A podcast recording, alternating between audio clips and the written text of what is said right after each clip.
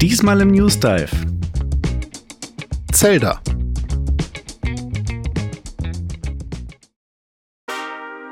Pixelbook News Dive. Taucht ein in die Welt der Videospiele mit Dome und René. Einmal die Woche ziehen sie für euch die spannendsten Gaming News an Land und diskutieren leidenschaftlich über ihr liebstes Hobby.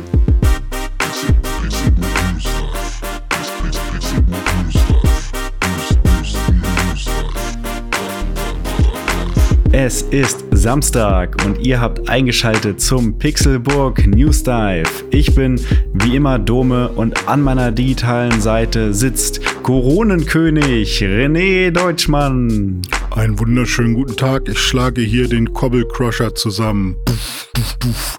Und du kriegst den nicht, weil du bist kein Corona. Hallo. Hallo, ich sehe mich ja auch eher so als mh, Orni. Ja, du bist, du siehst ja als Vogelmann. Ja, schon. Ja. Hm, ich glaube, ich sehe mich als ähm, Bockblind. das das finde ich gut. Ja. Ja. oder als Gannon. Könnte ich auch sein. Als Gannon, nee, du bist viel zu lieb für Gannon. Du Ja, bist vielleicht Tingle.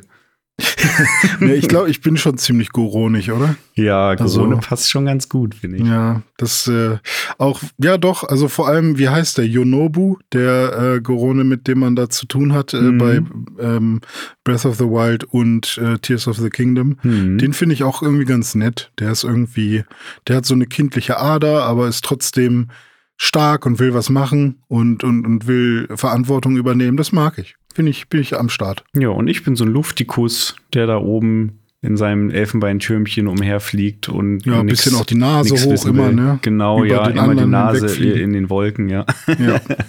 nee, passt schon. Ja, ihr merkt, es geht auch heute wieder um Zelda und zwar ähm, in einer Spezialausgabe des Pixelbook News Dive, die Zelda Spezialausgabe. Warum das Ganze? Ich habe ja am Anfang gesagt, es ist Samstag. Das stimmt auch, aber wir nehmen tatsächlich eine Woche vor der Veröffentlichung diesmal auf. Und das hat einen Hintergrund. Und zwar bin ich, wenn ihr das jetzt hört, wahrscheinlich gerade noch im Urlaub und habe da keine Möglichkeit, den Podcast aufzunehmen. Deswegen nehmen wir einmal eine Folge vorauf und äh, das machen wir heute und dafür haben wir uns das Thema Zelda ausgesucht, weil uns das ja gerade dank Tears of the Kingdom sehr beschäftigt und das wollten wir zum Anlass nehmen, einmal in unsere persönliche Historie zurückzuschauen. Wie sind wir eigentlich mit der Zelda-Serie verbandelt und wie sind wir damit aufgewachsen? Was haben wir alles mitgenommen und wie passen eigentlich die einzelnen Spiele zusammen? Weil da gibt es so eine ganz spannende Timeline wir uns mal angeschaut haben und äh, anhand derer wollen wir uns heute auch orientieren und mal die einzelnen Spiele durchgehen und insbesondere zu denen, die wir gespielt haben, ähm, ein bisschen was erzählen. Hast du Bock, René? Genau. Ja, ich habe mega Bock, vor allem, weil das bei Zelda ja auch so eine Sache ist, die man ganz gerne übersieht oder die auch irgendwie nicht so 100% in Stein gemeißelt ist, weshalb man sie halt auch übersieht, dass es so eine Timeline gibt oder eben auch mehrere ähm, und Paralleluniversen, wenn man so will. Und ähm, ist halt auch was, was einfach interessant ist, weil das viel Interpretationsspielraum bietet, ähm, viele Sachen, die eben von Nintendo nie beantwortet wurden, wo es halt viel Fantheorien gibt. Deswegen ist es halt auch einfach spannend, darüber zu sprechen und ähm, sich einmal anzuschauen, äh, welches Spiel soll denn wann quasi stattgefunden haben. Ähm, und ein paar Überraschungen gibt es da meiner Meinung nach auch. Also als ich mir das angeguckt habe, war ich auch bei manchen Spielen eben überrascht, dass die an einer bestimmten Stelle spielen sollen. Und ähm, deswegen finde ich das ganz cool und das dann eben, also ne, wir beide haben nicht alle Zelda-Spiele gespielt. Ähm, deswegen Aber ich würde sagen, gemeinsam haben wir Ja. schon den Großteil tatsächlich Ja, irgendwie auf jeden mindestens Fall. mal angespielt. Ja, das auf jeden Fall. Und deswegen ist das hier fast schon eher so ein Zelda Timeline Podcast. Äh, also mehr, mehr das, weniger ein, ähm, das ist unsere Zelda-Reise, aber wir versuchen das schon so ein bisschen zu kombinieren. Ähm, und ja, wir hoffen, ihr habt da ein bisschen Spaß dran und ich hoffe, Dome, du sitzt gerade entspannt irgendwie mit einem, was trinkt die Jugend heutzutage, so ein Wildberry Lillet? Oh ja. irgendwo am Strand Am oder wo auch immer Strand, du sa- ja. ja. okay, das äh, hoffe ich, dass Mhm. dir das so äh, passieren wird und dann, ja. Ja, mit Sicherheit. Wahrscheinlich, wahrscheinlich ja. höre ich gerade selber in diesen Podcast rein und äh, freue mich, während ich irgendwie ein kühles Blondes. Ja, grüß doch mal dein Zukunftsdom. Äh, ja, liebe ich. Grüße ne, an Zukunftsdome. Du lässt es dir schön gut gehen, machst dir einen faulen Larry und ich muss hier podcasten. Na, na herzlichen Dank. Nein, ich freue mich ja. Ich freue mich wirklich sehr über äh, diese Folge, dass wir heute wieder zusammensitzen und jetzt mal ein ja. bisschen über Zelda quatschen können. Wir sind ja, wie gesagt, beide gerade krass im Tears of the Kingdom Fieber, im Sog drin. Und da werden wir bestimmt am Ende des Podcasts auch noch mal was zu erzählen, weil das kann ich schon mal vorwegnehmen. Äh, Tears of the Kingdom ist das letzte Spiel in der Timeline, die wir äh, jetzt hier vor uns liegen haben. Mhm. Aber wir fangen natürlich nicht am Ende an, sondern am Anfang. Und ja. am Anfang da steht die Kreation, die Erschaffung der Welt, die Erschaffung von allem. Und das erste Spiel, was in dieser Timeline spielt bei The Legend of Zelda, ist Skyward Sword. Ja, richtig. Also ich kann jetzt gar nicht so viel dazu sagen. Gibt es einen Gott? Äh, wer hat da diese Welt erschaffen? Wer hat, ich glaube, dass vielleicht wird das auch gerade erst alles so ähm, äh, ja zementiert mit. Also wir, ich glaube, wir haben das erste Mal von und ich sag schon wieder seinen Namen, Rauru erfahren, dem ersten ähm, König von Hyrule, der mit mhm. Sonja zusammen Hyrule gegründet hat und der auch jetzt eben, was auch immer. Ähm, und deswegen weiß ich gar nicht, ob, ob man damals schon wusste, genau, wer hat jetzt irgendwie die Kreation von äh, der Welt äh, durchgeführt und so weiter. Aber Skyward Sword soll eben ähm, am nähesten an der Kreation ja. eben stattgefunden haben. Und ja, das habe ich auch ein bisschen gespielt. Nicht damals, als es direkt rauskam, da war ich tatsächlich ein bisschen raus aus der ganzen äh, Nintendo-Bubble. Da war ich eher so angepisst von Nintendo, dass die kein, keine HD-Konsole rausbringen wollen ja, und sowas. Das war noch zur äh, Wii-Zeit, ja. Ja, genau. Und ähm, ja, deswegen war ich irgendwie so, ja, pff, muss nicht sein. Ich fand da Twilight Princess ganz nett und so. Das war okay. Das habe ich noch auf dem GameCube gespielt. Und Skyward Sword gab es dann ja, glaube ich, nur für die Wii. Ähm, mhm. Zu Beginn zumindest. Ja. Ähm, und das, ja, da waren die Kritiken dann auch so mittel. Also da gab es viele, die das halt toll fanden, aber eben mit der Einschränkung, dass das Tutorial total lang ist und ähm, ja, deswegen war ich da irgendwie auch gar nicht so hinterher. Hab's jetzt aber auf der Switch nochmal nachgeholt und äh, ich muss sagen, ja, es fühlt sich halt echt ganz gut an. Also es war jetzt gar nicht, gar nichts, was mich irgendwie besonders genervt hat. Ich fand die Steuerung ein bisschen hakelig. Ähm, kann vieles nachvollziehen, was so an Kritiken gesagt wurde, ist aber wahrscheinlich einfach ein Adventure, was trotzdem ähm, ein bisschen unterschätzt ist. Also jetzt im Nachhinein mit ein bisschen Abstand wenn man einfach ein schönes Zelda haben möchte, ein klassischeres Zelda, äh, dann ist das immer noch ein sehr guter ähm, eine sehr gute Anspielstation einfach. Mhm. Ähm, ich habe es aber nicht sehr weit gespielt, einfach weil Breath of the Wild und jetzt Tears of the Kingdom, diese neue Formel macht es mir sehr schwer, wieder in so etwas ältere Zeldas reinzukommen. Mhm, ähm, mhm. und deswegen habe ich es irgendwann auch wieder äh, liegen gelassen. Aber ist jetzt nicht so, dass ich da irgendwie total abgeneigt bin. Also ich kann mir sehr gut vorstellen, noch mal wieder reinzugucken. Ich finde ja insbesondere den Grafikstil fand ich immer schon geil, weil das mhm. hat ja so ein bisschen damals dann äh, also das war ja der Zeitpunkt, wo das letzte Spiel, was vorher rauskam, war Twilight Princess und da, also von den großen und davor ja. äh, Wind Waker und das ist mhm. ja ein mhm. krasser Stilbruch zwischen den beiden Spielen und ich finde ja. Skyward Sword hat ziemlich gut geschafft, diese beiden Stile irgendwie wieder zu kombinieren, zu vereinen, dass mhm. du einerseits dieses etwas eher Erwachsene hast, aber mit diesem Cell Shading Look und das ist ja eigentlich auch so ein bisschen grafisch zumindest das, wo jetzt Breath of the Wild und Tears of the Kingdom dann wieder drauf aufgebaut ja. haben. Also das finde du hast halt cool. auch so eine erfrischende Welt, ne? Also du bist halt in den Lüften auch unterwegs gewesen. Richtig. Und ähm, ich meine, von der Steuerung der äh, Pelikanwesen, da kann man auch halten, was man will. Aber ähm, ich weiß nicht, irgendwie fand ich das auch einfach schön positiv bunt, hatte also das Gefühl beim Spielen ist einfach ein schönes gewesen. Ähm, zumindest das, was ich bisher hatte. Ähm, und nicht so ein erdrückendes wie bei einem Twilight Princess, wo man halt erstmal in die ganzen unterschiedlichen Gegenden kommen muss, ähm, um auch mal irgendwie ein, ein sehr schönes, positives ähm, eine schöne positive Szenerie zu sehen, sondern da hat man ja sehr viel von dieser Dunkelwelt und so weiter. Aber da kommen wir ja gleich auch noch zu. Genau. Ähm, was ich noch was interessant ich, ja. finde, ähm, mhm. du, du hast es gerade angesprochen, man spielt halt in den Wolken und es hat diesen Stil, den jetzt auch die neueren Spiele wieder haben. Ähm, und es spielt halt ganz am Anfang, als man noch nicht genau weiß, wer hat eigentlich alles erschaffen und wie ist hier noch vor Hyrule quasi. Und ich habe jetzt äh, das Gefühl, dass bei Tears of the Kingdom halt einiges davon wieder aufgegriffen wird. Du bist auch wieder in den Lüften teilweise, du hast eine ähnliche Grafik und es gibt ja auch diese Zeitsprünge in Tears of the mhm. Kingdom in die Vergangenheit. Also das ist fast schon dann jetzt so eine Klammer vom ersten zum letzten Spiel, äh, die da geschlagen wird. Also da bin ich sehr mhm. gespannt, vor allem wie sich die Story im Tears of the Kingdom noch weiterentwickelt.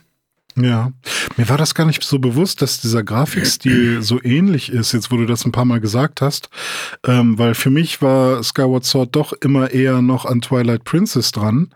Aber wenn ich mir das jetzt so angucke, ja, das geht schon in die Richtung. Das ist schon, also klar, wir haben jetzt bei Breath of the Wild und Tears of the Kingdom ist es noch ein bisschen softer alles. Mhm. Äh, ein bisschen mehr Cell Shading sozusagen. Also das ist quasi kein Cell Shading bei, bei ähm, Skyward Sword. Aber es sieht schon ziemlich, also je nachdem, was für ein Screenshot man mir zeigt, könnte man auch denken, ah, okay, ja, das ist doch äh, Tears of the Kingdom. Mhm. Ja. Ja, aber du hast recht. Ähm, das war da auch schon so mit dem, mit dem in der, in den Lüften sein. Und äh, hast du es jetzt gerade schon gesagt, mit, äh, dass das äh, Kingdom Hyrule da established wurde? Ja, genau. Also beziehungsweise ja. ähm, Skyward Sword spielt quasi noch bevor äh, Hyrule mhm. an sich schon ähm, da war. Ich, ich habe es jetzt selber nicht gespielt. Das heißt, ich kann gut sein, dass innerhalb des Spiels dann Hyrule dann oder am Ende des Spiels Hyrule dann äh, erschaffen wird.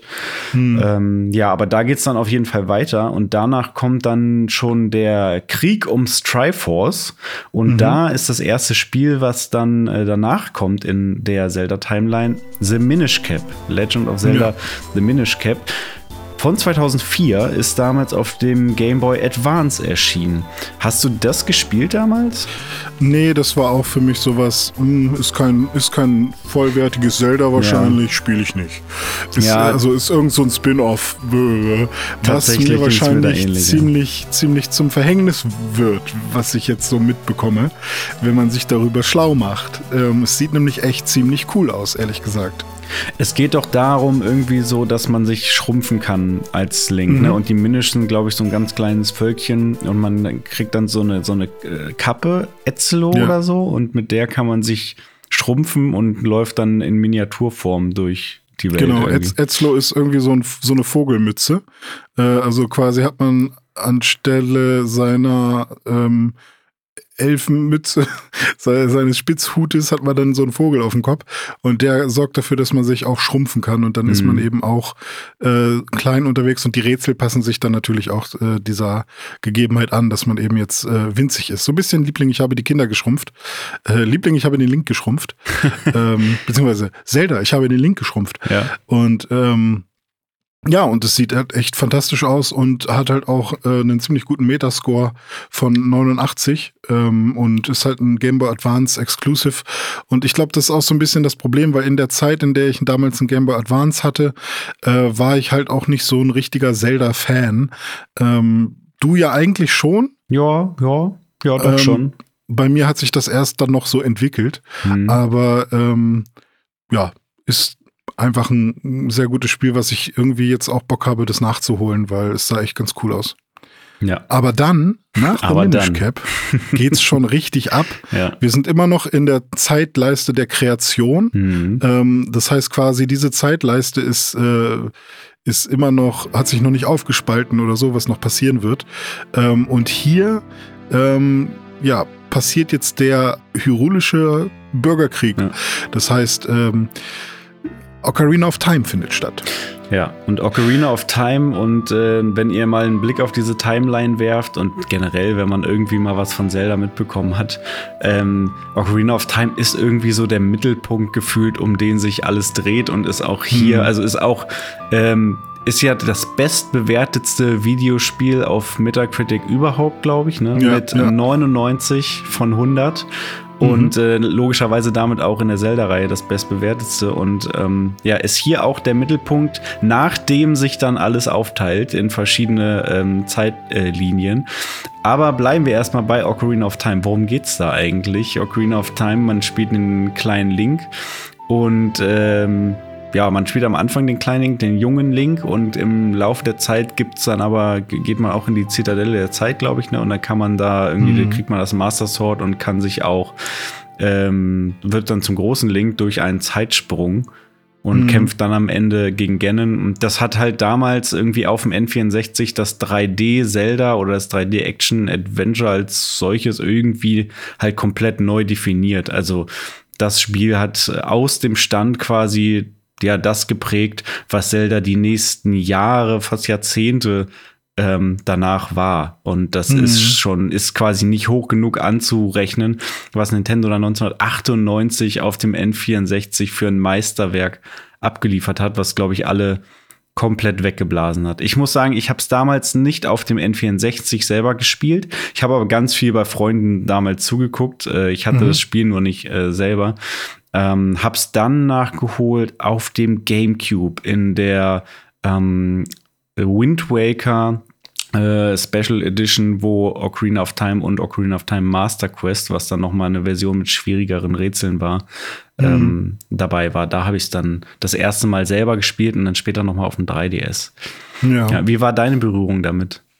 Ähm, ich habe es damals nicht gehabt auf dem N64. Ich weiß, dass Freunde und auch, ich glaube, du immer von Zelda geschwärmt haben. Wir haben ja auch äh, hier Dings, äh, äh, oh Gott, Link to the Past auf deinem Super Mhm. Nintendo und so immer mal wieder gespielt und so. Aber ich war halt irgendwie nie connected zu diesem ganzen. Ähm, also als Kind war ich nie connected zu diesem, ich bin ein Typ mit einem Schwert, der auf einem Pferd reitet, sondern Krass. ich war immer eher, ich will irgendwie äh, ein Space-Typ sein, ich will ein Power Ranger sein, sowas. Und dann du? kam Shadow of the Colossus. Ja, irgendwann kam Shadow of the Colossus und es hat sich dann auch, vor allem mit Herr der Ringe, hat sich viel geändert in meinem Leben. Also Ah, da okay. war ich dann zehn und mit zehn, ähm, wann kam äh, Ocarina of Time? 98, da war Mhm. ich sieben. Ähm, sieben, acht, je nachdem, wann das in Europa tatsächlich äh, in den Läden stand und wann ich das mal gesehen habe. Und ähm, mit Herr der Ringe war dann wirklich äh, für mich auch, ja, waren alle Dämme gebrochen, dass ich irgendwie ähm, voreingenommen war, äh, was, was Fantasy, irgendwie sei es High Fantasy, Dark Fantasy, was auch immer angeht. Scheiß auf alles, mega fett, einfach. alles mega fett. Mhm. Und äh, dann war es irgendwann auch einfacher für mich, den Zugang zu finden zu, zu ähm, Zelda-Spielen und äh, zum Beispiel unser Freund Tim, der, ähm, für den war ja äh, Ocarina of Time die Offenbarung. Also ich glaube, ohne dieses Spiel wäre er heute nicht. Also wahrscheinlich wäre wär auch niemals WoW-süchtig geworden. Wahrscheinlich gäbe Zelda es nicht. Pixelbook gar nicht, wenn Genau, Tim richtig. Königke äh, nicht äh, Zelda Richtig, Ocarina wahrscheinlich gäbe es viele hätte. andere Videospiele auch einfach nicht ohne Ja, Zelda korrekt. Ocarina of Time. Und, ähm, und meine Berührung war dann halt erst sehr viel später, also after the fact quasi, als ich mir dann irgendwann mal, äh, ich weiß gar nicht, ich war Student oder so und wir haben Pixelbook schon gemacht. Und dann habe ich mir halt gesagt, hey, ähm, ich muss halt diese Lücke füllen. Ich will das jetzt halt auch mal sehen und wissen und ähm, und das war noch bevor das 3DS-Remake rauskam. Das heißt, ich hatte noch nicht den Komfort, mir einfach irgendwie das 3DS-Remake zu kaufen. Und dann habe ich mir eben meinen N64 von zu Hause geholt und Tim hatte das Spiel auf äh, N64 halt auch in Hamburg. Und dann habe ich mir das halt ausgeliehen und dann ein bisschen gespielt. Aber ich, ähm, ja, als 360-Spieler da zu der Zeit war das dann doch ein bisschen hakelig alles. Ähm, und vor allem hatte ich dann schon meinen ersten oder zweiten großen HD-Fernseher und dann war das Mhm. über SCART alles schon und ich war irgendwie ein bisschen genervt davon und ähm, dann habe ich es nicht sehr weit gespielt. Dann habe ich es aber nochmal über Emulation probiert und habe dann aber auch immer nur einen Tempel gemacht und äh, ja, habe mich da nie richtig committed.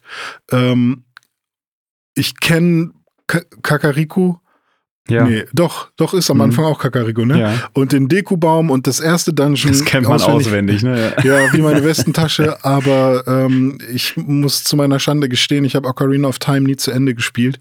Äh, mhm. Ich war auch schon ein paar Mal im Schloss und habe da mit irgendwie den Leuten geredet und ähm, habe ein bisschen die, in Anführungsstrichen, die Open World äh, genossen, dass man da ein bisschen rumreiten kann oder so. Also ich habe schon einiges gesehen, aber ähm, ich freue mich tatsächlich drauf und hoffe auch noch so ein bisschen, ähm, dass vielleicht noch mal eine Switch-Version kommt oder dass sie die 3DS-Version noch mal auf die Switch porten. Weil, oh, da ähm, machst du jetzt ein Fass auf, ey. Da könnte ich ja schon wieder abranten, dass nicht einfach alle Zelda-Spiele für ja. Switch. Ich kann es nicht verstehen. Also auch gerade ja. bei den anderen Spielen, die teilweise schon Remakes bekommen haben, die aber jetzt auch nach wie vor nur für Wii U äh, hm. zu haben sind. Wind Waker, Twilight Princess, ja. äh, dass die nicht auf Switch gibt. Ich, ich, ich verstehe es nicht. Nintendo, ja. gib, gib her. Ich bezahle ja. doch auch. Alles gut. Ja, aber äh, wahrscheinlich würden dann weniger Leute Tears of the Kingdom kaufen. Vielleicht ist das deren Rechnung oder so, wenn der Need da schon befriedigt ist.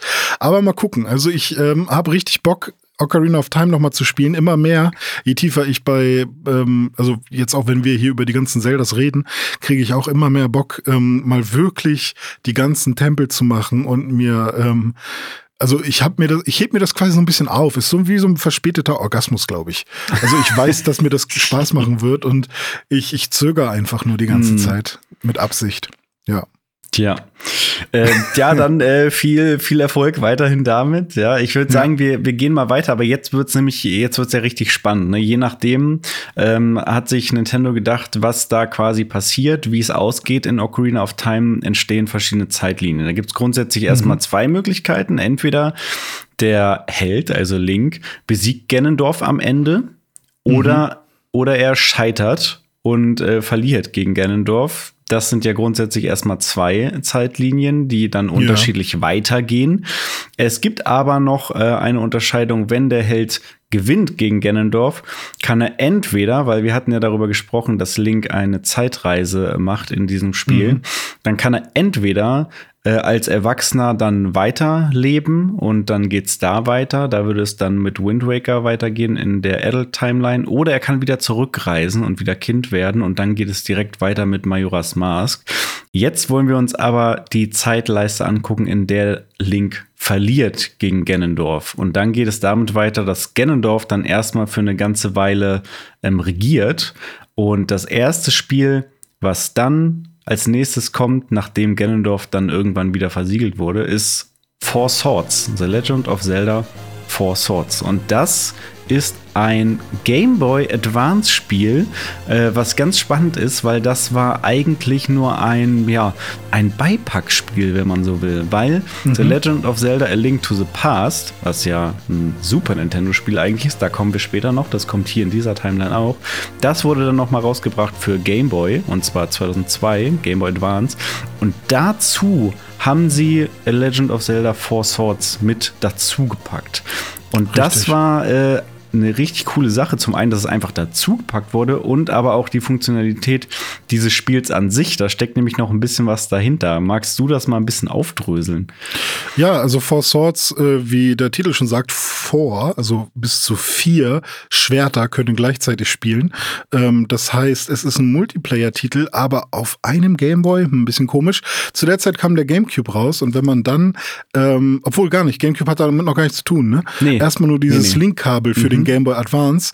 Es gab nämlich äh, diese, dieses Link-Kabel, mit dem man eben seine Game Boy Advances äh, zusammenschalten konnte und dann konnte man eben, wenn jeder das Spiel besaß, ähm, ja, zu viert dieses Abenteuer erleben, weil es gab dann eben viele Rätsel, die eben auf Kooperationen äh, ausgelegt äh, waren.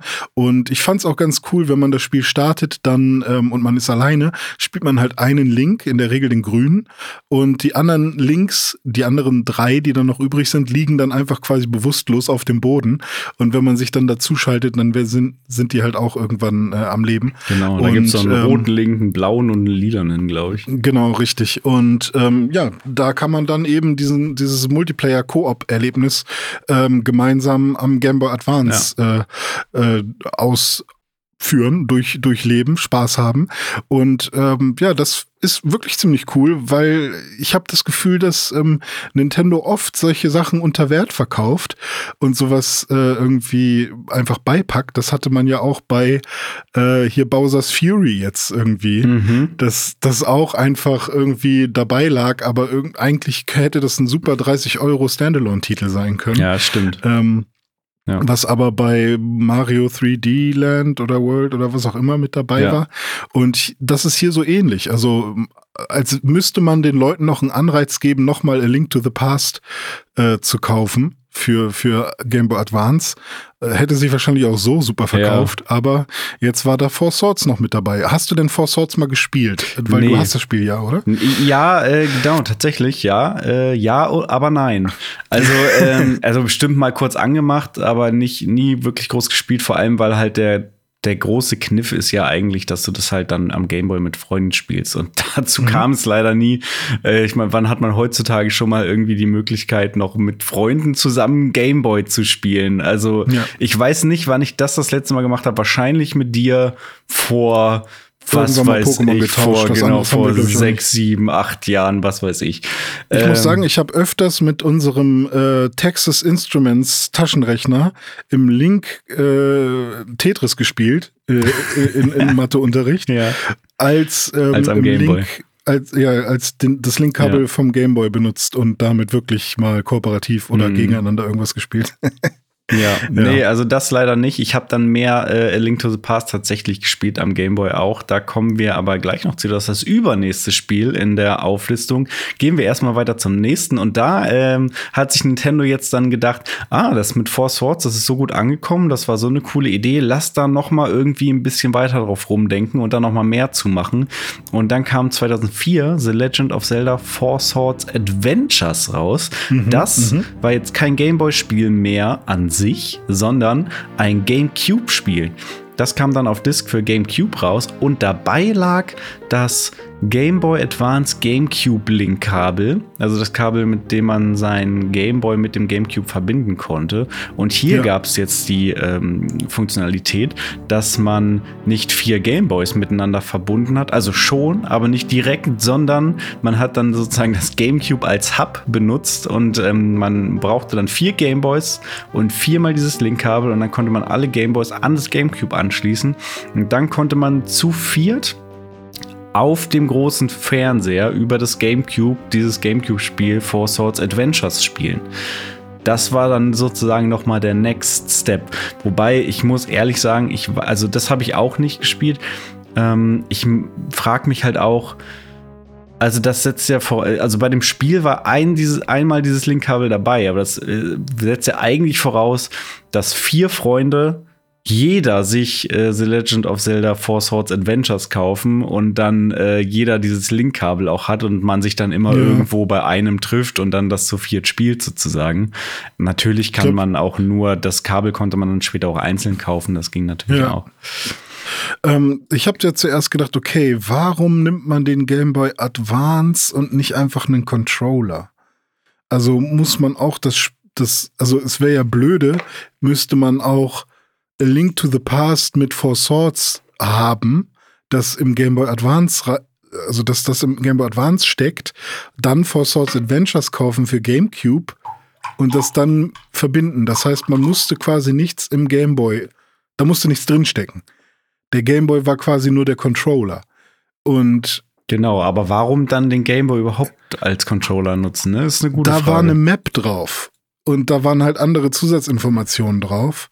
Und jetzt also ein bisschen Wii U-mäßig. Ja, habe ich direkt so dieses Gefühl von, ah, okay, die haben da schon die in Anführungsstrichen Vorteile von einem Second Screen, von einem mhm. Nintendo DS und so weiter schon ein bisschen exploriert mhm. und mal geschaut, okay, was, was kann man denn so raufpacken, wenn man zwei Bildschirme hat, so. Mhm. Und es gab ja dann noch dieses Pac-Man-Spiel irgendwann, wo einer irgendwie Pac-Man gespielt hat und drei andere dann die Geister und ja. dann hat man entweder war Pac-Man auf dem großen Bildschirm und die Geister waren dann einzeln auf, auf dem, auf dem Game Boy Advance ja, oder glaub, andersrum. Ich glaube, so war das, ja. Ja. Und, ähm, ja, also weiß nicht, ob das wirklich ein Mehrwert war, da so ein paar Zusatzinformationen zu bekommen. Und ich würde mich auch gerne mal, also würde mich interessieren, ob man auch einfach Controller anschließen kann und das dann spielen kann. Weil auf der Verpackung steht, dass man, äh, ein Player kann mit einem Controller spielen. Also da ist dann das GameCube-Controller-Symbol und ein Player steht da drunter und zwei bis vier Spieler gleichzeitig, aber nur mit dem Game, mit dem äh, Game Boy Advance-Symbol. Mhm. Interessant, also interessante Entscheidung auf jeden Fall, aber ähm, hat auf jeden Fall sehr viele Fans, die, ja. diese Reihe. Man kann ja. Nintendo nicht vorwerfen, sie wären nicht kreativ. Also die haben sich ja. immer schon sehr viel einfallen lassen. Und ich meine, wir haben ja unsere Erfahrung damals mit Pokémon Stadium und so weiter auf dem N64 auch gemacht, mit den Gameboy Packs und so. Und diese, oh ja. Und auch damals schon mit dem Super Gameboy, wo man dann Gameboy-Spiele ins äh, äh, SNES reinpacken konnte und so. Also finde ich schon sehr cool immer diese Funktionalitäten. Ja, Aber gehen wir mal weiter. Und jetzt kommen wir tatsächlich zu meinem Einstieg in die Zelda-Reihe und zwar mhm. The Legend of Zelda A Link to the Past. 1991 ist es erschienen, ein Jahr vor meiner Geburt tatsächlich. Mhm, also das äh, mhm. Spiel ist schon älter als ich. Und äh, da das Super Nintendo meine erste Konsole war, war dann auch A Link to the Past mein erstes Zelda-Spiel, was ich auf dieser Konsole gespielt habe. Hat einen Metascore von 95, also extrem gut bewertet. Und ähm, ja, ich glaube, das, das kann ich auch nur bestätigen. Das ist einfach für 2D-Zelda und vor allem für die damalige Zeit einfach ein überragendes Spiel gewesen. Man hat da, mhm. also ich habe da wirklich zum ersten Mal auch wirklich verstanden, was Zelda ist und wie das aufgebaut ist, was sie ein, was sie wollen, diese Welt kennengelernt, diese Stimmung, diese Atmosphäre. Gerade der Anfang von Link to the Past finde ich ist super atmosphärisch. Äh, sofort irgendwie Stress und äh, irgendwie es regnet und irgendwie äh, die Prinzessin wird entführt und äh, düstere Musik treibt treibende, düstere ja. Musik und du kriegst dann dein Schwert und dann geht's los. Und ich fand es irgendwie immer, also es hat immer so eine beklemmende Atmosphäre gehabt auf mich, das Spiel. Und das ähm, ergibt ja auch Sinn, wenn man sich jetzt nochmal vergegenwärtigt, in welcher Zeitleiste wir gerade sind. Wir sind ja bei Hero Fails. Also das ist im mhm. Grunde eher so hier die, die düstere Welt mhm. quasi, ähm, nachdem Link in Ocarina of Time verloren hat. Ja, ein überragendes Spiel habe ich damals auf dem Super Nintendo gespielt und dann eben, wie gerade besprochen, auch auf dem Game Boy Advance nochmal. Ähm, du hast es bei einem der Teile gerade, genau, bei Ocarina of Time hast du es angesprochen und das muss ich jetzt auch mal zu meiner Schande gestehen an dieser Stelle. Mhm.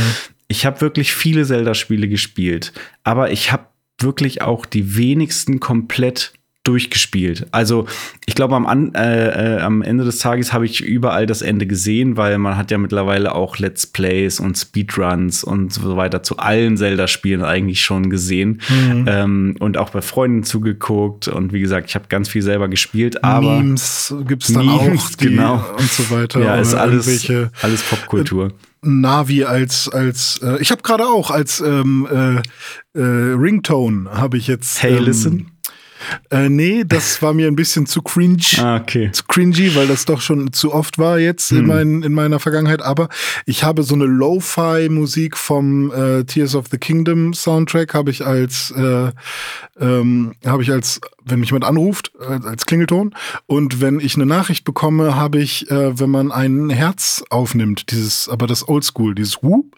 Mhm, mh. ähm, weil das schön kurz und knackig und äh, nicht zu also es, es unterbricht nicht zu sehr ein Gespräch, wenn du irgendwie gerade mit jemandem sprichst, aber du nimmst es wahr, weißt du? Ich mochte das mm. wirklich sehr gerne. Ja, wo du das sagst, ne, gerade auch die Jingles, die wurden ja auch damals schon eingeführt und gibt's ja, ja. bis heute noch, ähm, ob du jetzt eine Truhe öffnest oder ein Herz kriegst oder oder, also ja, mega, mega gut.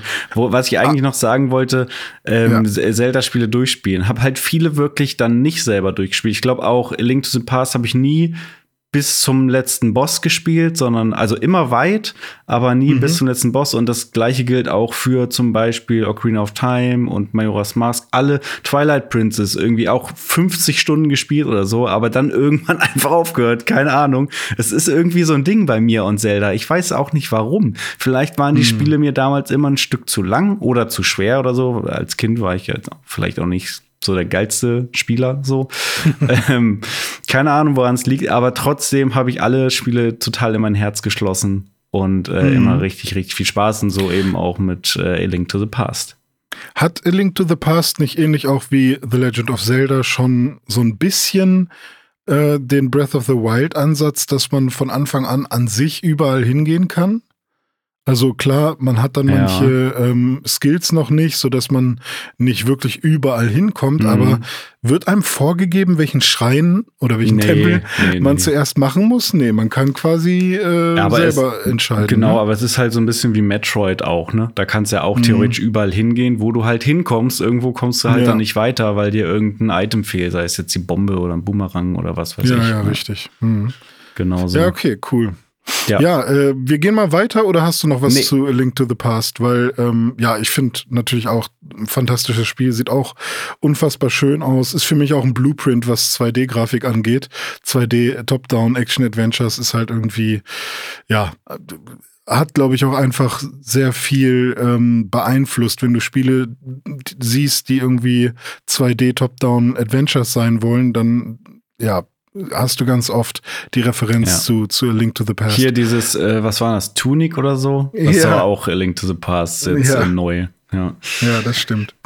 Ähm, danach kamen zwei Game Boy Color Spiele raus und das waren tatsächlich reine Game Boy Color Spiele, keine irgendwie halbgaren Dinger, wo, wo man auch äh, das Spiel auf dem normalen Game Boy spielen konnte, sondern diese durchsichtigen Hüllen. Ähm, und zwar Oracle of Seasons and Ages. Also es war quasi so ein bisschen wie bei Pokémon, Mhm. rote und blaue Edition. Da weiß ich, noch ganz genau, dass du eins davon auf jeden Fall gespielt ja, hast.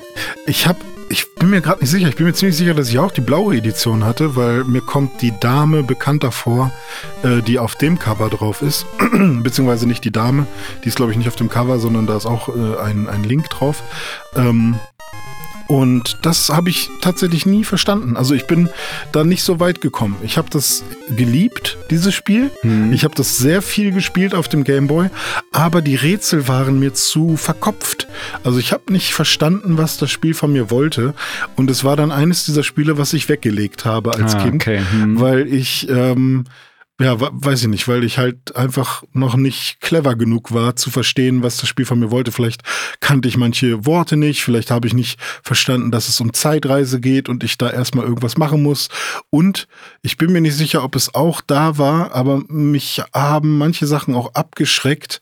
Ah, Ich glaube, das war eher bei Link's, of, äh, Link's Awakening, aber es kann auch sein, dass da auch so äh, Mario-Gegner wieder mit drin waren. Mhm. Ich bin mir grad nicht ja, sicher. Das, also das war bei Link's Awakening auf jeden Fall, ja. Ja, und, und das finde ich, also finde ich prinzipiell ja nicht schlimm, wenn, ähm, wenn man irgendwas, äh, irgendwelche ähm, Welten miteinander kombiniert, aber vor allem hier fand ich's sehr deplatziert einfach, weil ich keinen Kettenhund in einem Link verordne, ein, äh, in einem Zelda verordne, mit, mit einem Link einen Kettenhund zerhauen ist irgendwie komisch.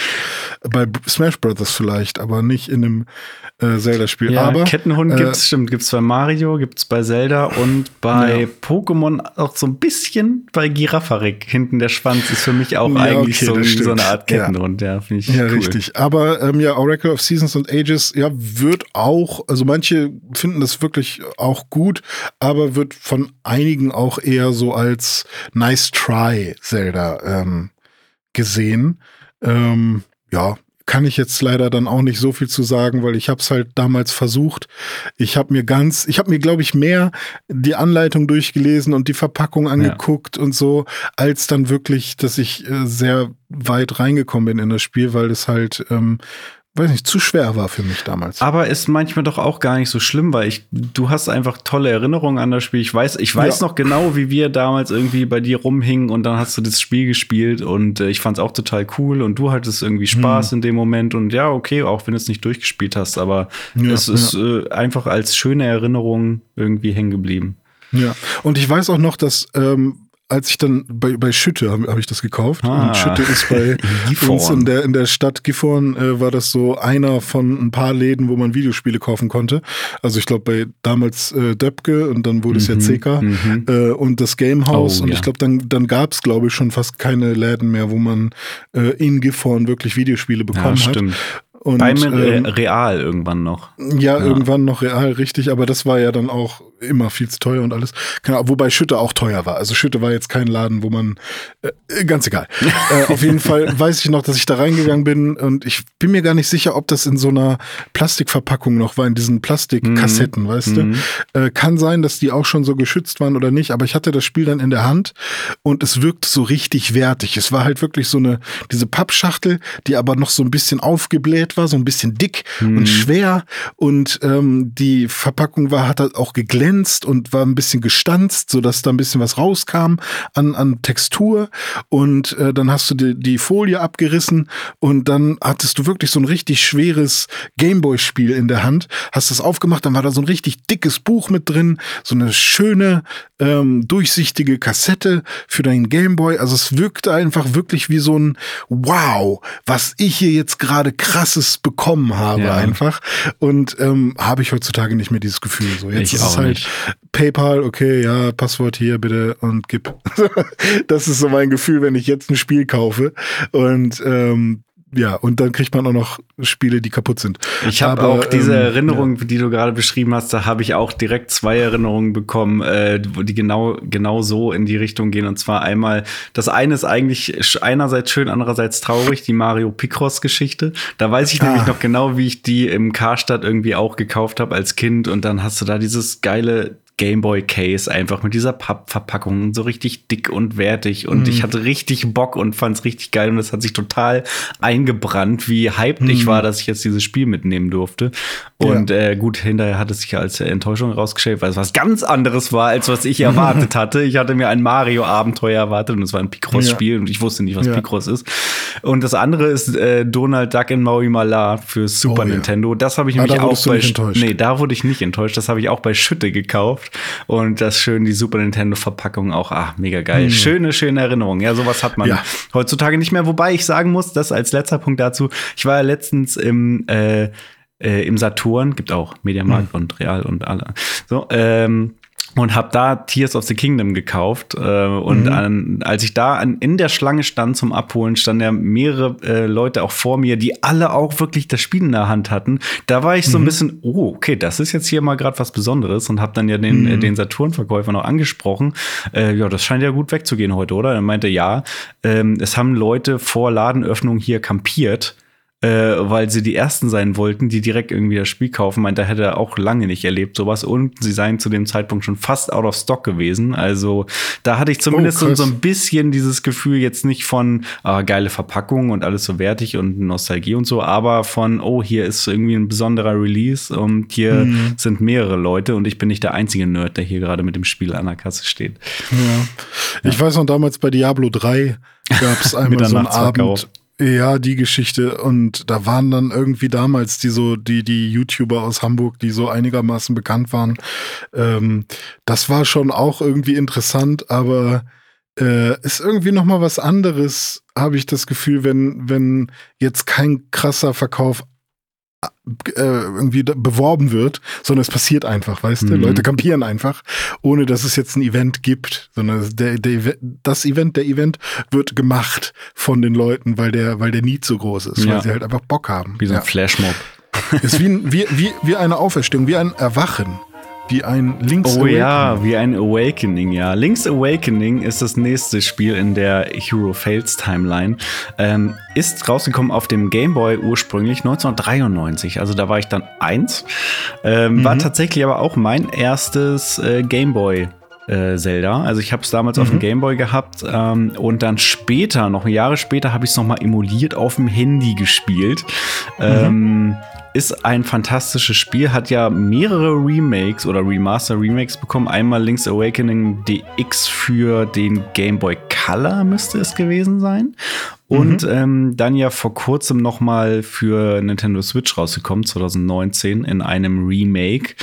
Ähm, das habe ich noch nicht gespielt, müsste ich eigentlich auch noch mal nachholen, weil ich fand das Spiel damals ja. echt cool. Ähm, vor allem die Story, ähm, das ist ja ja, auch da, das war damals quasi schon eigentlich parallel universumsmäßig, denn das ganze Spiel ist ja eigentlich ein Traum. Der Traum ja, des ich Windfisches. Sagen, kann man das eigentlich irgendwo verordnen? Ähm, aber ja, er ist ja an einem Strand, glaube ich, und pennt oder so. Ja, genau. Oder ist der Strand auch schon Teil des Traums? Ich bin mir gar nicht sicher. Äh, ja, ich glaube beides. Also mhm. er, er wacht da auf, weil, also wahrscheinlich ist er wirklich am Strand eingeschlafen und wacht dann am Strand auch wieder auf, aber er ist mhm. erstmal im Traum. Ja, der Traum ja. des Windfisches. Also sehr, sehr interessant, wo dann wirklich auch so äh, innerhalb des Spiels philosophische Fragen aufgeworfen wurden. So, wenn ich ein Traum bin, existiere ich wirklich und solche mhm. Geschichten. Und sehr fantasievoll, ähm, wie du hast schon gesagt, so auch Mario-Charaktere drin. Ich glaube, irgendwie ein Yoshi ist da auch drin. Ähm, ja. Ja, aber also als Traum ist es dann ja auch irgendwie okay, ne? Weil da kann man ja auch weirde Sachen träumen. Ja. Ähm, und vielleicht verschmelzen dann auch einfach in einem Traum mal ein paar Paralleldimensionen. Ähm, aber äh, ja, es war, hat mich damals schon eher verstört. Äh, ist ein hartes Wort dafür, aber es war irgendwie komisch. Wirkte halt einfach wie nicht Kanon. Ja, so. ja. Äh, ich ähm, habe ein Herz für solche Spiele. Da ich finde, ja. Majora's Mask geht in eine ähnliche Richtung. Da kommen wir ja später ja, okay. auch noch mal zu. Genau. Ja, aber so viel zu Link's Awakening. Ja, also mhm. muss ich gar nicht viel mehr zu sagen. Auch ein tolles Hast du denn auch äh, Link äh, Between Worlds gespielt, was ja auch als eines der besten äh, Zelda-Spiele ja, gilt? Nein, leider noch nicht, weil ähm, auch hier wieder mir mangelt es jetzt aktuell an einem 3DS besitze ich nicht mhm. mehr und das Spiel gibt's halt nur für 3DS und das ist ja. auch wieder sowas, wenn es das für Switch geben würde, würde ich es mir sofort kaufen und äh, mhm. auch spielen. Da hätte ich nämlich wirklich großes Interesse dran, weil das ja quasi die konkrete Fortsetzung zu Link to the Past sein soll. Kam 2013 für den 3DS raus, hat auch einen Metascore von 91, also richtig gutes Spiel und wurde auch von vielen Kritikern wirklich hochgelobt, dass es wirklich ähm, ja einfach eine tolle Fortführung zu Link to the Past ist, die einerseits viele Inhalte aus Link to the Past aufgreift, aber eben auch noch erweitert. Ja. Ähm, da hast du ja diese Möglichkeit, dass du dich als Gemälde irgendwie an die Wand schmiegen kannst und dann um die Ecken laufen und so. Hat fast schon ein bisschen was von dieser ähm, äh, Funktionalität hier aus Tears of the Kingdom, wo man durch Decken taucht und so. Äh, so ja. ähnlich, nur mit an der Wand entlang laufen als Gemälde. Hast du das gespielt? Ja, ich hab's, äh, ich glaube sogar durchgespielt. Oh, wow. Also ich hab mir, wir hatten ja unseren Pixelburg Redaktions 3DS ja. und äh, den haben wir dann quasi durchgereicht. Also Tim hatte den, glaube ich, am Anfang und dann Con und ich dann irgendwann auch mit dem Spiel. Und äh, das war wirklich ein sehr schönes äh, Erlebnis. Und ähm, wir hatten ja auch die legendäre Berichterstattung von der Gamescom, wo Con ein noch ein bisschen betrunken ein Voice-Over für dieses Spiel aufgenommen hatte. Ja, was auch sehr lustig war. Ähm, und ja, also von vorne bis hinten einfach gute Erinnerungen. Und ja, ich habe auch wirklich das gleiche Gefühl gehabt wie bei A Link to the Past, nur eben in moderner. Also es ist wirklich so ein Spiel, was man auch irgendwie gerne vergisst, dass das existiert, weil es eben nur ein 3DS-Titel war. Mhm. Ähm, und wenn das jetzt noch mal irgendwie aufpoliert auf der Switch rauskommen würde, dann hätten andere Spiele Spiele, die man sich von Zelda von der Reihe kaufen könnte, würden wahrscheinlich erstmal äh, in die Röhre gucken, weil wenn, wenn ich mich dann entscheiden müsste zwischen Link's Awakening und A Link Between Worlds, da muss ich nicht zweimal überlegen, was ich dann mm. ähm, mir kaufen würde. Wobei Link's Awakening mit dem Grafikstil natürlich auch äh, sehr, sehr schick ist und so. Aber ja, Link Between Worlds mit dem, ich glaube, es war so ein komischer Zauberer, der dann da irgendwie ähm, Ah, weiß ich nicht. Es ist, auch schon es ist immer, länger, es ist immer ein Zauberer. Es ist immer Ganon ja. und oder ein Zauberer. Ja, richtig. Aber auch die Schreine waren cool und die, die Bosse und ähm, ich finde es ja bei Action Adventures immer ein bisschen schwierig in 2D wirklich richtig Timing, Action, ja. Angriff, bla. Mhm. Aber das funktioniert bei Zelda immer ganz gut so. Also das ist nie, ähm, man wird zwar auch getroffen und das gehört dazu so, ähm, aber das hat da sehr viel Spaß gemacht. Das nächste Spiel in dieser Hero Fails äh, Timeline habe ich nie gespielt und weiß ich gerade auch gar nicht genau, äh, was das ist. Das ist nämlich Triforce Heroes. Mhm. Geht das in diese Four Swords Richtung? Das ist auch das Einzige, was ich äh, dazu vermuten würde. Ich weiß es tatsächlich selber nicht. Also Triforce Heroes kann ich auch äh, wenig zu sagen, außer dass es auf dem 3DS rauskam und so mittlere Bewertungen bekommen hat damals. Habe ich mhm. nie gespielt, habe ich aber auch nie was zugehört und gesehen groß. Also das spricht ja eigentlich schon für sich. Also ja. ich kann es jetzt wirklich nicht bewerten, aber allein dadurch, dass ich wirklich nichts davon groß mitbekommen habe, außer dass es existiert, äh, ist ja irgendwie auch schon eine Aussage. Hat auch so einen mittelguten Metascore von 73. Mhm. Ähm, also scheint ja ein, also es gibt ja wirklich kein schlechtes, schlechtes Zelda-Spiel. Ähm, jede, selbst das schlechteste Zelda-Spiel ist noch ein gutes Videospiel. Das ist ja mm. irgendwie so die, die Regel, die das man stimmt, irgendwie ja. anwenden kann. Ähm, Deswegen, ja. ja, wenn man, wenn man irgendwie immer mehr braucht, dann kann man sich das auch nochmal reinziehen, aber ich ja, bin da auch nicht so drin. Aber wenn, äh, wenn gerade jemand ja. von euch äh, zuhört und der, der hat Triforce Heroes gespielt, dann äh, würde mich wirklich mal interessieren, ist es denn cool oder ist es nicht so cool, lohnt es sich das nochmal nachzuholen und worum geht's da überhaupt? Schreibt uns gerne mal entweder direkt auf Twitter oder Instagram bei Pixelbook Newsdive oder äh, eine E-Mail an newsdive.pixelbook.de, würde mich wirklich mal interessieren. Ja, das wäre cool. Ähm, jetzt kommen aber noch zwei sehr bekannte Spiele in dieser Timeline. Also wir erinnern uns, wir sind immer noch an der Stelle, wo ähm, Link in Ocarina of Time ähm, es nicht geschafft hat, Ganon zu besiegen, weshalb Ganon dann eine ganze Weile über Hyrule geruled hat. Und ähm, das Ende dieser Timeline, wie wir sie jetzt ähm, kennen, ähm, wird eingeleitet von The Legend of Zelda, also dem allerersten Zelda-Spiel. Ja, krass, ne? Das erste, mhm. was jemals rauskam, ist quasi das letzte, ähm, oder nicht ganz das letzte, das vorletzte, ja. weil Adventures of Link, der zweite mhm. Teil, äh, quasi ja. der zweite Zelda-Teil, der ist dann da wirklich der Abschluss. Und äh, ja, ist interessant, ähm, dass das hier ganz am Ende kommt. Vor allem auch, dass mhm. es nach A Link to the Past kommt, dass sie quasi schon dann mit dem dritten Spiel, A Link to the Past, was jemals rausgekommen ist, quasi dann schon vor den ersten beiden Spielen. Also es ja. ist ein bisschen, äh, ist ein bisschen verwirrend. Aber ich muss auch sagen, ich habe beide Spiele nie gespielt. Die kamen ja noch für äh, NES raus. Mhm. Ähm, also das war dann wirklich noch vor meiner, vor meiner Zelda ähm, Zeit mit, äh, genau, vor meiner Zelda-Karriere. Ähm, deswegen kann ich auch gar nicht so viel zu sagen, außer dass natürlich The Legend of Zelda, der erste Teil, irgendwie grundsätzlich erstmal ähm, die Baseline gebildet hat, hat das Universum erfunden und eingeführt und ähm, ja, ist im Grunde der Grundstein von allem. Und Adventures of Link war dann eine Fortführung, die äh, erstmal weggegangen ist von diesen äh, klassischen isometrischen Zelda-Aufbau. Mm, also mit A Link to the Past sind sie dann quasi wieder zurückgegangen äh, zu, diesem, mhm. zu dieser Formel, wie der erste Teil schon funktioniert hat. Aber Adventures of Link war ja dann so ein Sidescroller, der auch irgendwie ja so mittelmäßig angekommen ist, ne? Ja, ja, es gibt immer ein paar Leute, die sagen, hey, ihr müsst es trotzdem irgendwie mal wirklich ausprobieren, weil das gar nicht so schlecht, wie alle sagen.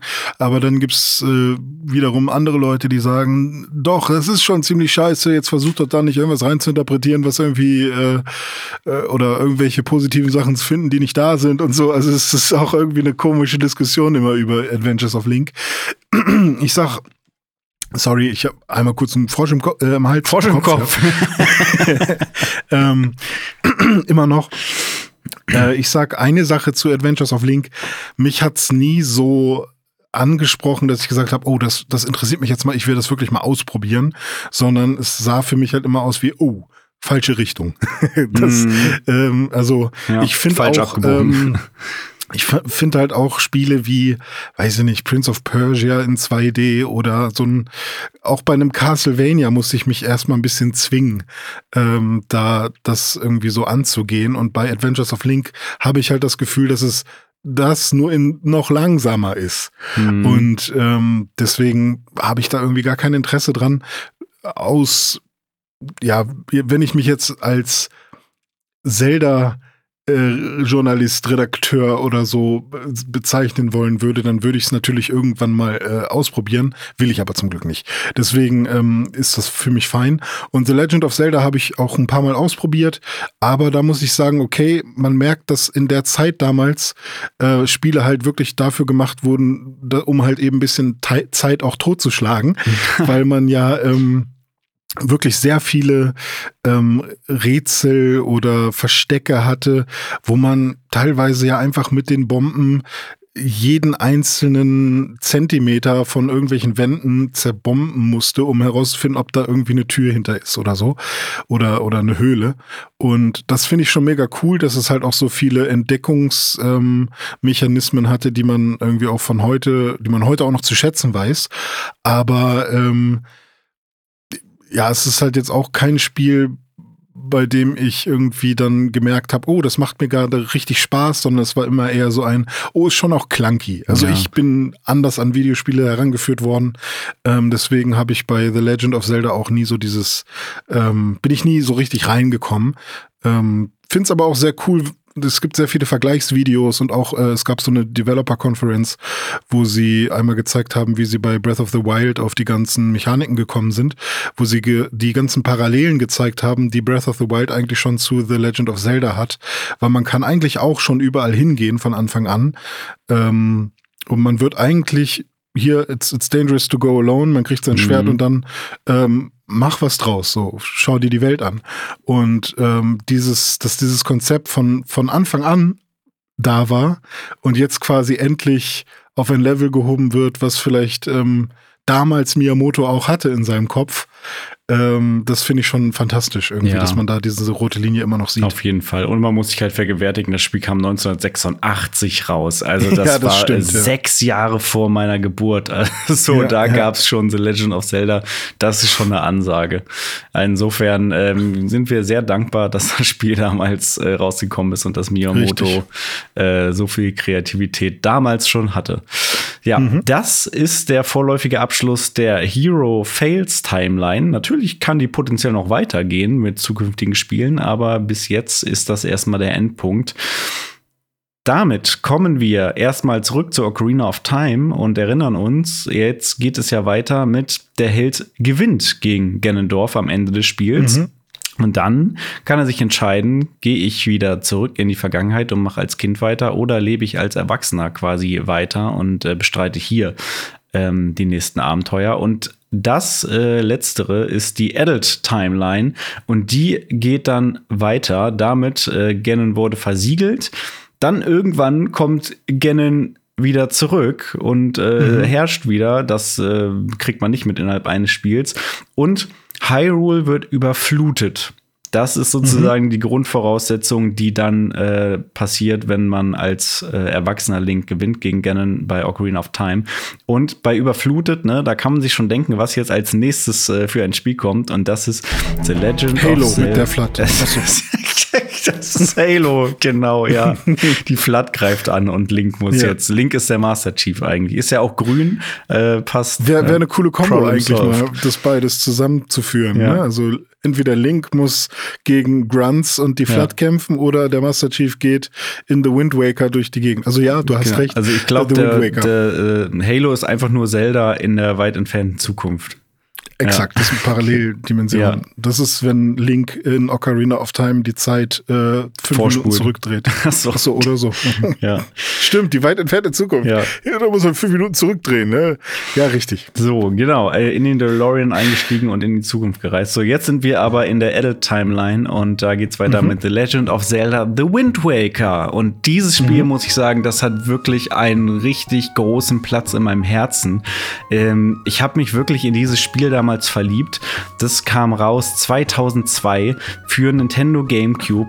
Und ich weiß nicht, ob du dich erinnerst, wir waren damals zusammen auf Klassenfahrt und mhm. auf dieser Klassenfahrt wurde mir eine Haarspraydose auf den Fuß geworfen, aus Versehen. Das oh. war ein oh. Unfall.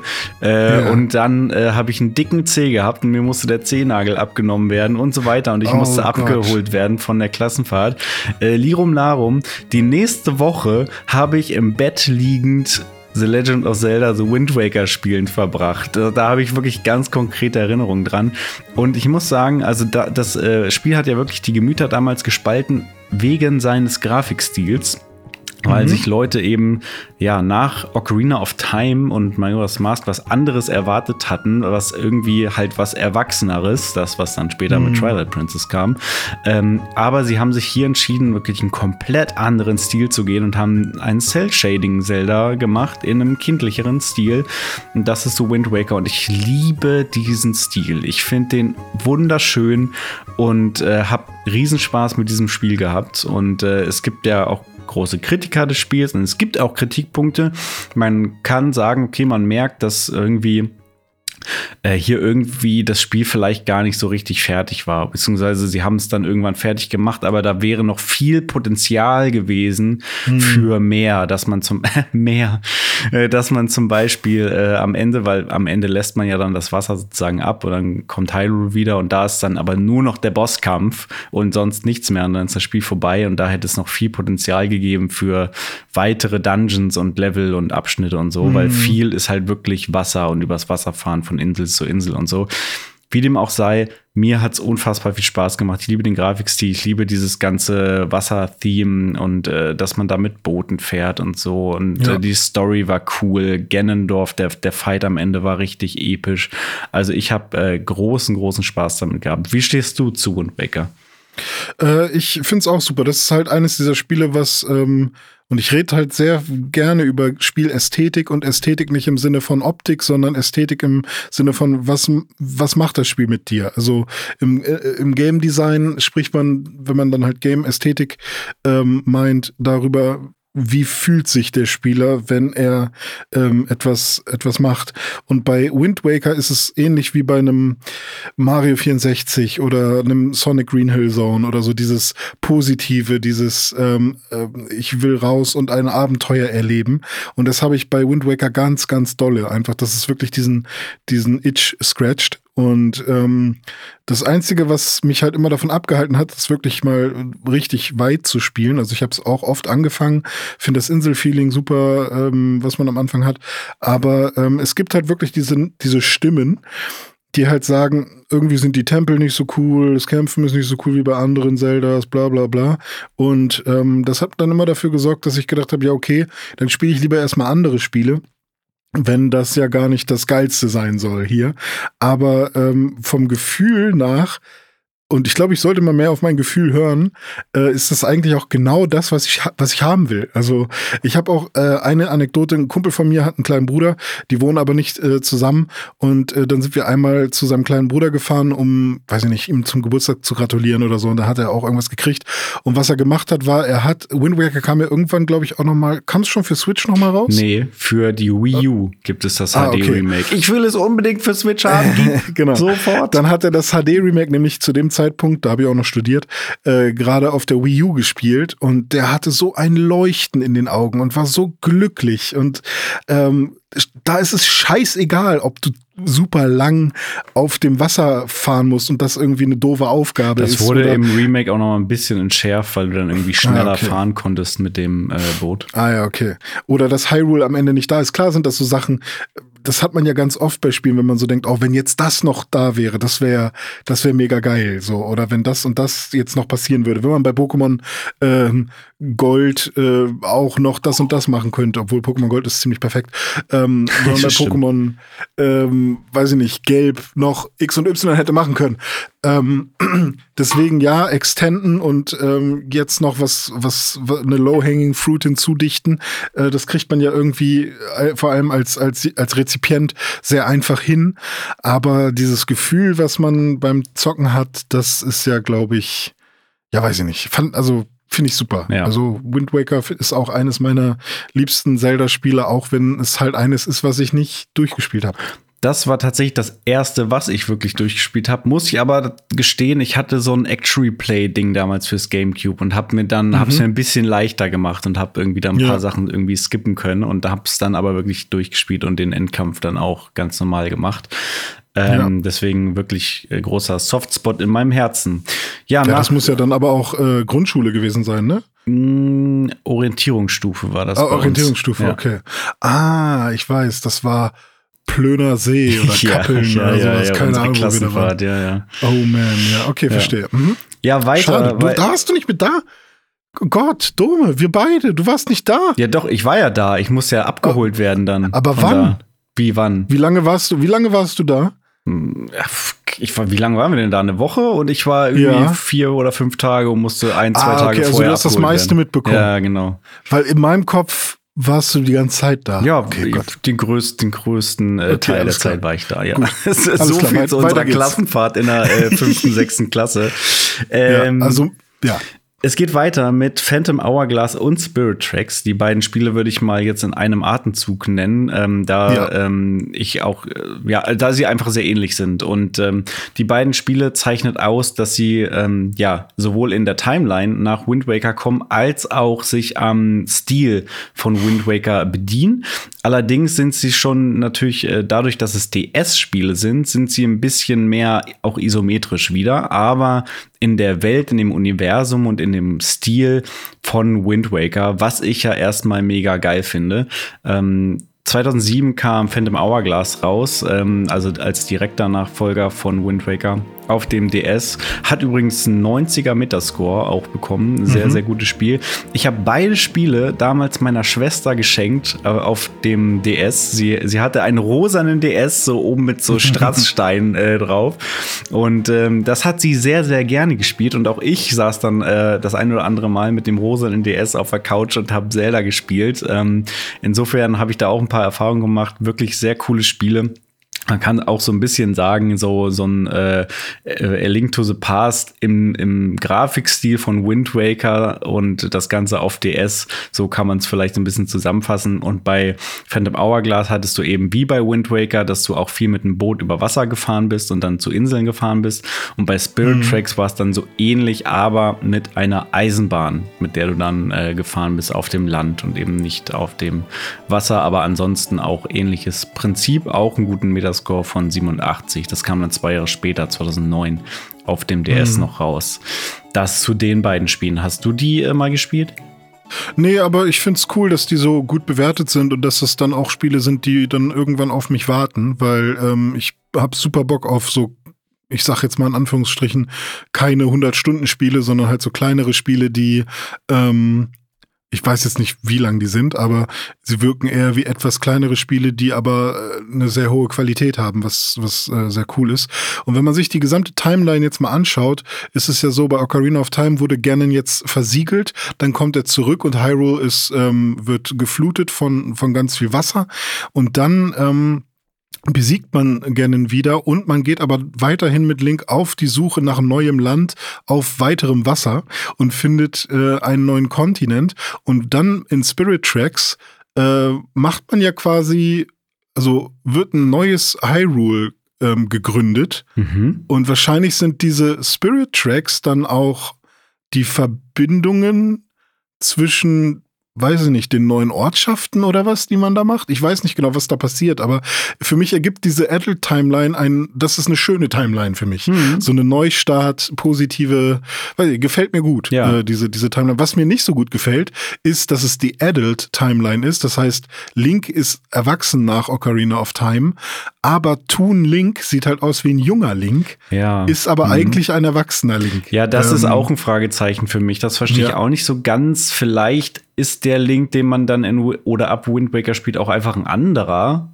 Aber die ja. Welt ist halt die, äh, die quasi darauf basiert, dass der erwachsene Link in Ocarina of Time gewinnt und erwachsen bleibt. Ja. Weiß ich nicht so das genau. Das ist diese Interpretationsgeschichte hier, weil eigentlich passt es nicht so ganz aber das ist jetzt das Beste, was wir haben, womit wir arbeiten müssen. Ich finde auch die Adult Timeline äh, oder ja, sagen wir mal die Toon Link Wind Waker Timeline, die gefällt mir richtig, richtig gut. Aber die ist dann mit Spirit Tracks auch äh, direkt vorläufig abgeschlossen. Also nur drei Spiele mhm. in dieser Timeline. Was uns zur letzten Timeline bringt des heutigen Tages, und zwar die Child Timeline, die Timeline, in der Link gegen Ganondorf in Ocarina of Time gewinnt, dann aber zurückreist äh, in seine mhm. ursprüngliche Zeit und äh, als Kind weiterlebt.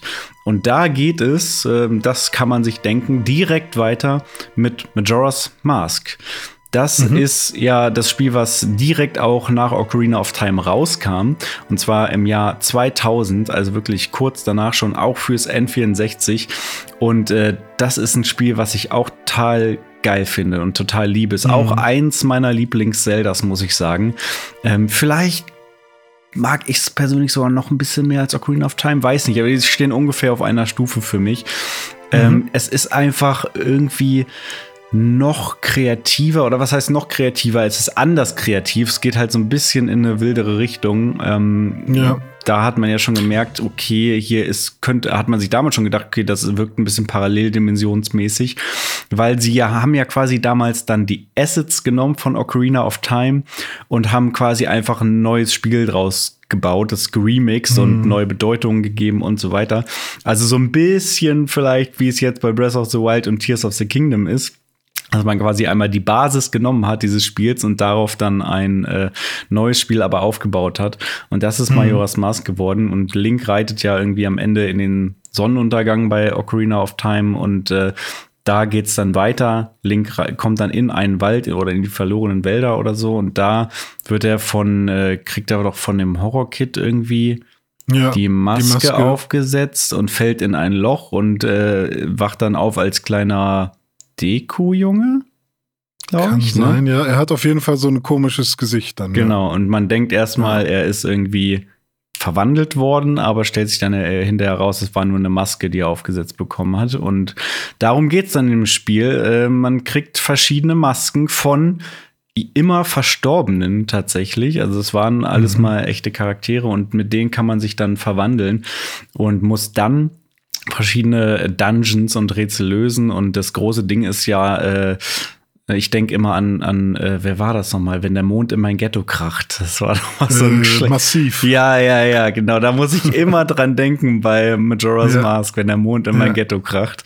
Äh, der Mond, der äh, ist nämlich dabei, irgendwie auf die Erde herabzustürzen. Der Mond hat eine fiese Fratze, also das ist auch so ein ja, so ein Grafikdesign, so ein Artdesign, was sich so eingebrannt hat bei mir, dieser Mond, der da irgendwie mit dieser Fratze auf die Erde fliegt als großes Unheil. Und man hat, glaube ich, drei Tage Zeit, ähm, quasi das Spiel zu lösen, alle Dungeons zu machen und am Ende dann diese äh, Riesen quasi zu erwecken aus jedem Dungeon, die dann den Mond aufhalten und das große Unheil verhindern. Das Ganze kombiniert mit einer Zeitmechanik, von der ich mhm. als äh, Kind kein Fan war und auch nicht so richtig verstanden habe aber als ja, Heranwachsender und Erwachsener dann irgendwann verstanden habe, dass das alles gar nicht so wild ist und man lernt dann ja auf seiner Ocarina auch. Äh Kann, kannst du das kurz erklären, weil ich das ist das, was mich immer abgeschreckt hat, um das wirklich mal anzugehen. Mhm. Also ich habe das schon mehrmals im Emulator gespielt äh, und angefangen zu spielen, ja. aber habe dann irgendwann immer aufgehört und das heißt, Majora's Mask ist für mich ein super faszinierendes Spiel. Unser mhm. Freund äh, gemeinsamer Freund Jonathan hat das damals auch sehr viel gespielt.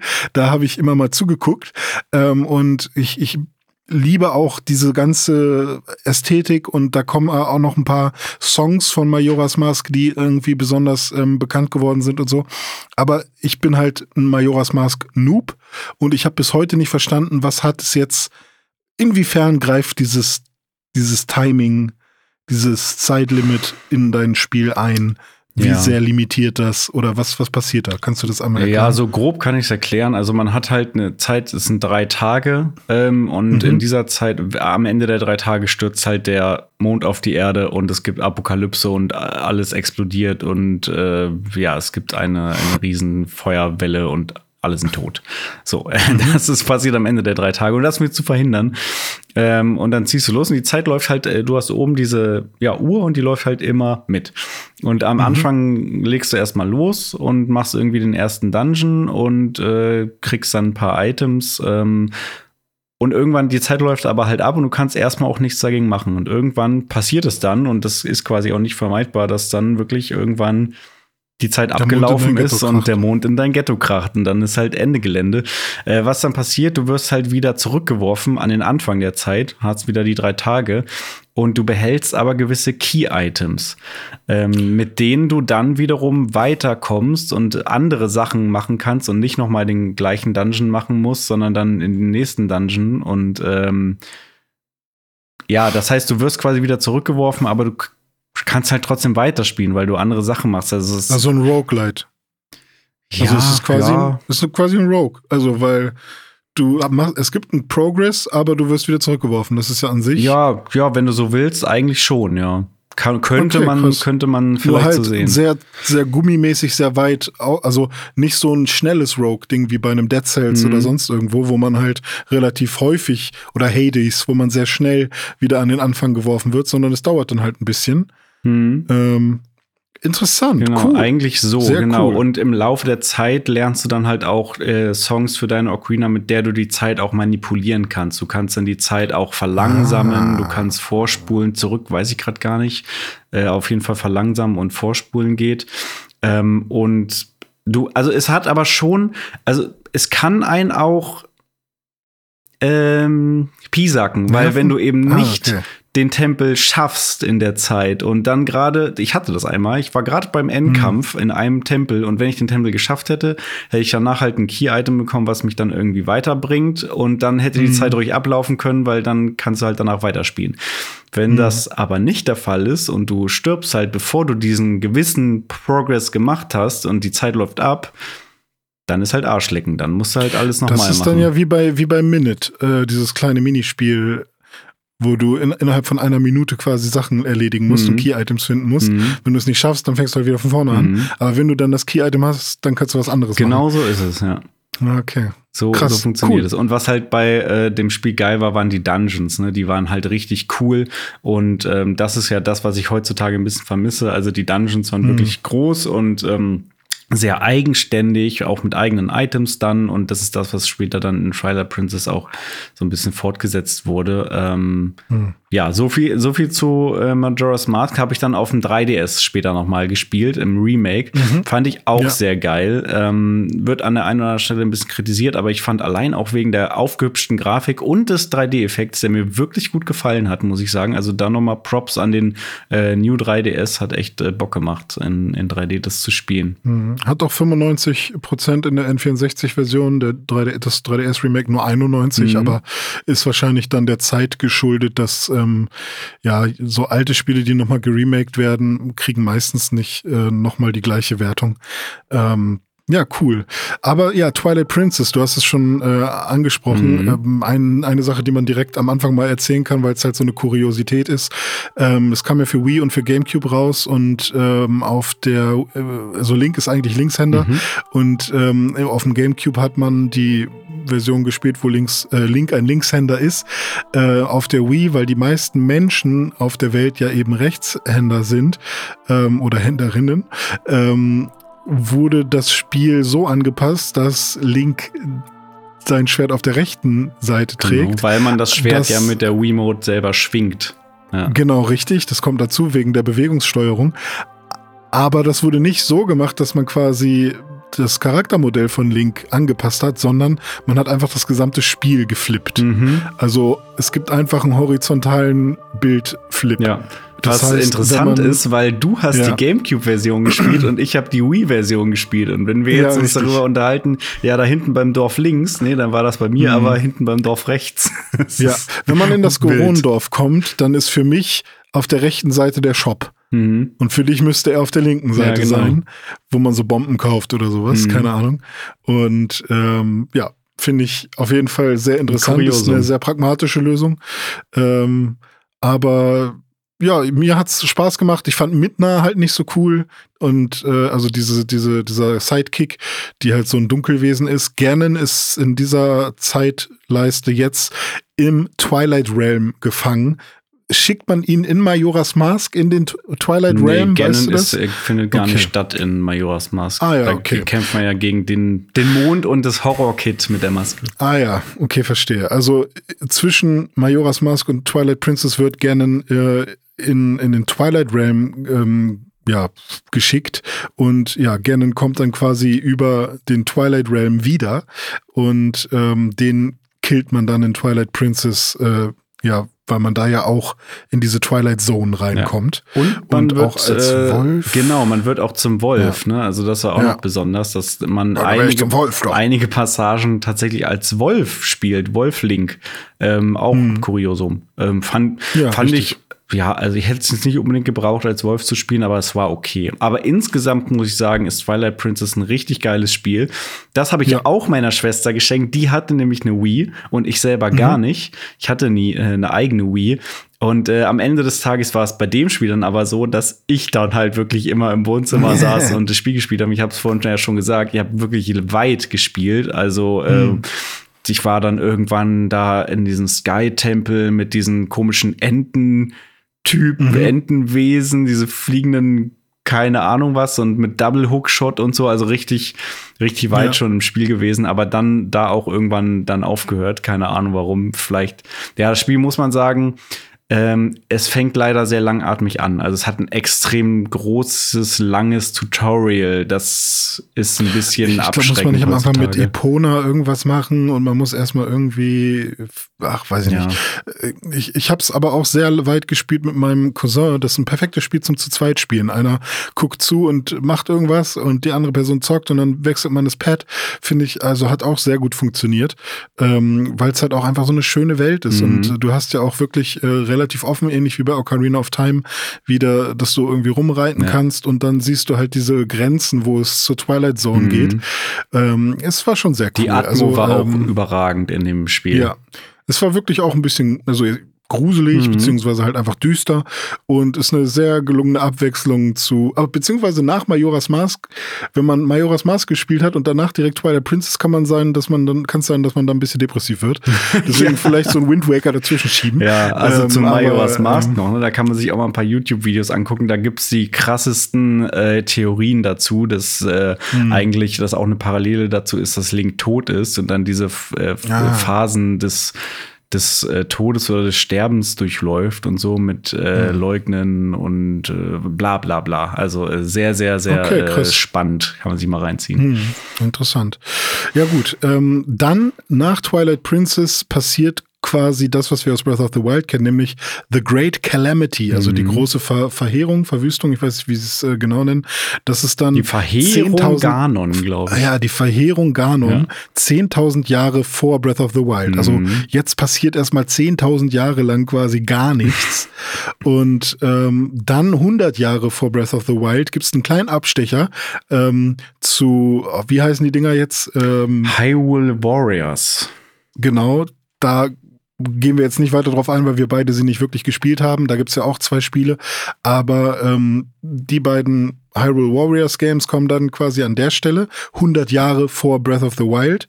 Und dann kommt ähm, ja Breath of the Wild. Also Hyrule wird noch einmal von der Calamity Ganon verwüstet und ähm, wir als Link werden aus unserem Kryo-Schlaf oder was auch immer das war, äh, wieder aufgeweckt und äh, Zelda und der König von Hyrule, der schon verstorben ist, bittet uns, bitten uns um unsere Hilfe und wir müssen äh, uns auf den Weg machen, äh, die Titanen zu ähm, und, und die, die Wesen, die da drin schlummern, zu besiegen. Ja. Und das war für dich, glaube ich, noch mal so ein richtiges Erweckungserlebnis mit Zelda, oder? Oh, da bist ja. du so richtig drin äh, aufgegangen und eingetaucht. Also nach Breath of the Wild, weiß ich, habe ich oft gesagt, dass das wahrscheinlich die schönste Gaming-Erfahrung war, die ich jemals hatte, wow. weil ich einfach ähm, über mehrere Tage äh, vielleicht auch, hm, weiß nicht, ob es zwei Wochen waren oder so, aber ich habe ja wirklich die Switch zum Launch bekommen. Ich hatte zu der Zeit gerade äh, einen festen Job, was irgendwie ganz schön war. Ähm, also war irgendwie Werkstudent, hab studiert. Das heißt, ich hatte nicht zu viel Druck sozusagen, sondern konnte ganz gut ähm, irgendwie so ein angenehmes Leben irgendwie leben. Äh, also es war jetzt nicht so, dass irgendwie ständig irgendwas ähm, Anstrengendes passiert ist, sondern ich hatte so meine Routine und da habe ich mich einfach super krass auf den Switch-Launch gefreut und habe mir dann Breath of the Wild direkt gekauft und es war dann wirklich so, dass ich am Anfang erstmal im Docked-Mode gespielt habe, aber dann war es wirklich so ein Spiel, was ich im Bett permanent äh, vor meinen Augen gehalten habe und es einfach nicht aus der Hand legen konnte, weil ähm, ja, es mir quasi, was Open World angeht, endlich mal quasi all das gegeben hat, was ich mir schon immer mal so erhofft hatte. Mhm. Also immer wieder, egal wo man hingeht, wird man belohnt, einfach nur des äh, Erkundens wegen. Und ähm, also quasi was, Skyrim was in gut. wenn man so will. Es war, es war quasi, ähm, also was, was damals mein Learning war, war dieses, ich brauche keine Marker auf der Map. Mhm. Ich will einfach loslegen und die, die Map soll mit mir oder die, das, was ich sehe, soll mit mir sprechen. Mhm. Und, wenn Marker, ähm, dann, weil du die selber setzt auf der Map. Ne? Genau. Ja. Und natürlich braucht man, und das wissen die auch, äh, die, die dieses Spiel machen, ähm, das, man braucht ein paar Anhaltspunkte, was halt die Hauptquest ist, sozusagen. Das ist auch vollkommen okay, dass da auf dieser riesigen Map vier Punkte sind. Ähm, und dass es irgendwie eine eine Hauptquest gibt, besiege Ganon. Aber das war für mich Genug. ähm, ja. die, ja, das war für mich auch der, der Switch zu anderen Spielen, zu jedem Assassin's Creed, zu jedem, ähm, ich weiß nicht, was ich zu dem Zeitpunkt alles so gespielt habe, aber zu jedem Open World, was auch immer Spiel. Und deswegen glaube ich, funktioniert auch GTA immer noch so gut, weil da hast du auch nur deine paar ähm, Auftraggeber und nicht Mhm. 500, geh mal hierhin, geh mal dahin. So, hier ist was, da ist was. Ähm, sondern, nee, du guckst dir die Welt an und dann findest du was in der Welt. Und das ist natürlich jetzt mit ähm, Tears of the Kingdom nochmal auf die Spitze getrieben worden. Aber erstmal zu dir. Wie hast du Breath of the Wild erlebt? Und ähm, geh dann gerne rüber zu, zu Tears of the Kingdom. Ja, also äh, Breath of the Wild, äh, das kam ja, das kam ja für Wii U tatsächlich auch noch raus, ne? Spannend. Aber Ja, eine richtig, Wii U ja. hatte ich Mhm. selber nie. Ähm, bin dann auch mit der Switch eingestiegen, hatte die Switch aber nicht zum Launch, sondern erst mit der ersten minimalen Hardware-Revision. Das war irgendwie die, Ah. wo dann die Mhm. Akkulaufzeit irgendwie ein bisschen besser war. Die hat dann diese rote ja. Verpackung, glaube ich. Das war noch vor der OLED. Ähm, und ich weiß noch, dass du mich da auch ein bisschen äh, influenced hast und meintest immer, wie geil doch Breath of the Wild ist und dass ich das unbedingt mal spielen muss, weil ich ja auch Zelda-Fan bin und so. Ähm, und ich habe mir dann wirklich für Breath of the Wild eine Switch gekauft. Also das war der Grund, warum ich überhaupt wieder ins Nintendo-Game eingestiegen bin, weil die Switch ist auch tatsächlich meine erste eigene Nintendo-Konsole nach dem GameCube. Also stationäre Konsole. Den DS und 3DS hatte ich zeitweise auch, genau. Und bin dann wieder eingestiegen mit Breath of the Wild und war auch komplett gefesselt. Also ich weiß noch genau, wie ich dann da, es war Sommer und ich saß da irgendwie in meiner Dachgeschosswohnung damals noch als, ich glaube, war ich noch Student oder gerade nicht mehr und hat gerade angefangen mit Arbeiten. Auf jeden Fall sehr, sehr viele Nachmittage und Abende äh, dann auf der Couch äh, verbracht und geschwitzt im Sommer mit kurzer Hose Zelda gespielt. Ah, es ist Sommer, äh, ich zocke in kurzen Hosen. Ähm, ja, und sehr, sehr, eine sehr, sehr, sehr gute Zeit gehabt. Um, nie vergessen werde ich meinen größten Magic Moment, als ich das erste Mal einen dieser Drachen getroffen habe und äh, da ganz oben irgendwo auf dem Berg war und plötzlich fliegt dieser Drache direkt über meinen Kopf und ich dachte, what the fuck ist denn jetzt los? Ich hab, wusste nicht, dass, die, dass es die gibt. Ich habe es zum ersten Mal gesehen. Ja. Ich war komplett, ich war so richtig geschockt und hatte richtig so ein bisschen Schiss, weil das plötzlich so ein Ja. riesen Ding war, was da geflogen ist und ich das überhaupt nicht einordnen konnte, was das jetzt gerade damit auf sich hat. Gre- Ist der lieb, ist der an? Was, Kann man damit- genau, ja, genau, keine was- Ahnung. was jetzt ja, machen? ich Ja, war richtig äh, geschockt und das hat sich so krass eingeprägt. Das war für mich mein großer Breath of the Wild Moment. Hab aber mit dem Spiel auch sehr viel Freude gehabt, hab dann auch den DLC gespielt und ähm, ja, das, das Game durchgezockt und war deswegen jetzt auch in freudiger Erwartung auf Tears of the Kingdom. Und äh, Sorry, jetzt muss ich doch reingrätschen. Ja. Ich habe dir gesagt, mach direkt weiter, aber äh, du hast gesagt, es kam ja für die Wii U auch raus. Mhm. Und ähm, wir haben ja damals noch den normalen Pixelbook Podcast gemacht und da hat Con erzählt, wie er das gespielt hat. Okay. Und er hat das nämlich, er war so süchtig dann auch und er musste immer mal wieder von Hamburg nach Lübeck oder so fahren mit dem Zug. Und er hat dann, weil in manchen Zügen gibt es ja äh, Strom, er hat dann die Wii U mitgenommen und dann mit der Wii U, die er halt damals hatte, halt im Zug gezockt, weil das konnte man ja ganz auf gut dem mit Tablet Pad. dann. Ja, Ach, richtig. krass. Also eigentlich hat er sozusagen Switch gezockt, nur dass er halt noch Ja. eine Konsole hatte, die er da irgendwo anschließen musste, wenn man so will. Richtig. Das ist ja richtig. krass. Und fand ich auch ganz cool, dass der halt so Bock hatte, dass der seine quasi stationäre Mhm. Konsole als mo mobile Konsole im Zug benutzt. das ist ja krass. Ähm, ja, Ja. das war auf jeden Fall ähm, so, so wichtig war Breath of the Wild damals für, für uns. Aber daran sieht man Ähm, auch schon, dass die Wii einfach, äh, die Wii, die Switch auch einfach nur der logische nächste Schritt war nach der Wii U, Mhm. ne? dass man dann schon gesehen hat, okay, wie cool ist es denn hier auf diesem Gamepad spielen zu können? Warum äh, packen wir die Konsole nicht einfach da in das Gamepad direkt mit rein? So, ne? Ja. Ähm, genau, äh, zu Tears of the Kingdom. Also wir haben ja generell auch schon viel erzählt und wir sind ja auch noch mit, mittendrin. Wir können Definitiv, jetzt gar kein, äh, kein, kein Review oder so dazu geben, warum. Was ich aber interessant finde, ist, äh, wir haben Breath of the Wild und da haben wir ja gerne besiegt. Und jetzt, ja, wir haben ja ähm, die Verheerung Ganon. Ja, genau. Und jetzt Ganon. haben wir quasi mit Zelda sind wir jetzt quasi auf der Suche nach dem Grund, warum diese, äh, diese, oder ist es was anderes, was wir da suchen, womit wir, äh, Zelda ist jetzt quasi eine Archäologin und ähm, ich habe das Gefühl, dass wir jetzt eigentlich dem Ganzen auf den Grund gehen wollen, mhm. oder? Ist das nicht so die, ähm, die logische Konsequenz? Weil es passiert ja direkt nach Breath of the Wild, mhm. weil Link hat sich auch optisch nicht verändert, ja. Zelda hat sich optisch jetzt nicht groß verändert, die hat ein paar Tränen im Gesicht. Man, man so, sieht es ja auch daran, ja. wie man das Spiel startet. Man hat ja volle Herzen als Link und das Master Sword ja, und so quasi all das, was man hat, wenn man Breath of the Wild durchgespielt hat. In der Regel, wenn man kein Speedrunner ist, der ja, einfach ja, genau. direkt zu gerne rennt. Genau. ja. ja, deswegen, äh, und dabei ähm, sieht man dann halt, dass die Versiegelung von Rauro dann plötzlich aufhört. Dass man quasi, entweder ist es so, dass man, weil man da runtergeht in diesen äh, in diesen Untergrund, dass man deswegen quasi die Versiegelung aufbricht. Aber ich glaube, es ist eher so gemeint, dass man zufällig ja. zur gleichen Zeit darunter kommt. Zur richtigen ja. Zeit am richtigen Ort oder auch zur ja. falschen Zeit am falschen Ort, je nachdem, wie man will. Ja, richtig. Und ähm, man hat ja auch nicht in Breath of the Wild gegen einen verkörperten Ganondorf mhm. gekämpft, der eine menschliche Form mhm. hat, sondern gegen die Verheerung Ganon, mhm. was ja auch dann sich in Form von so einem riesigen Geist, Drachen, Schweine, was auch immer Wesen ähm, ausgedrückt ja. hat. Was ja Sinn ergibt, ähm, wenn der richtige Ganon unten versiegelt war die ganze Zeit und nur ja, mit richtig. seinem Geist da vielleicht rum. Ja, schon ein bisschen Sauron-mäßig. Mhm. Ähm, nur, dass Sauron ja nie mit seinem Geist angegriffen hat, wirklich. Aber der Ring ist so ein bisschen, ist ja auch egal.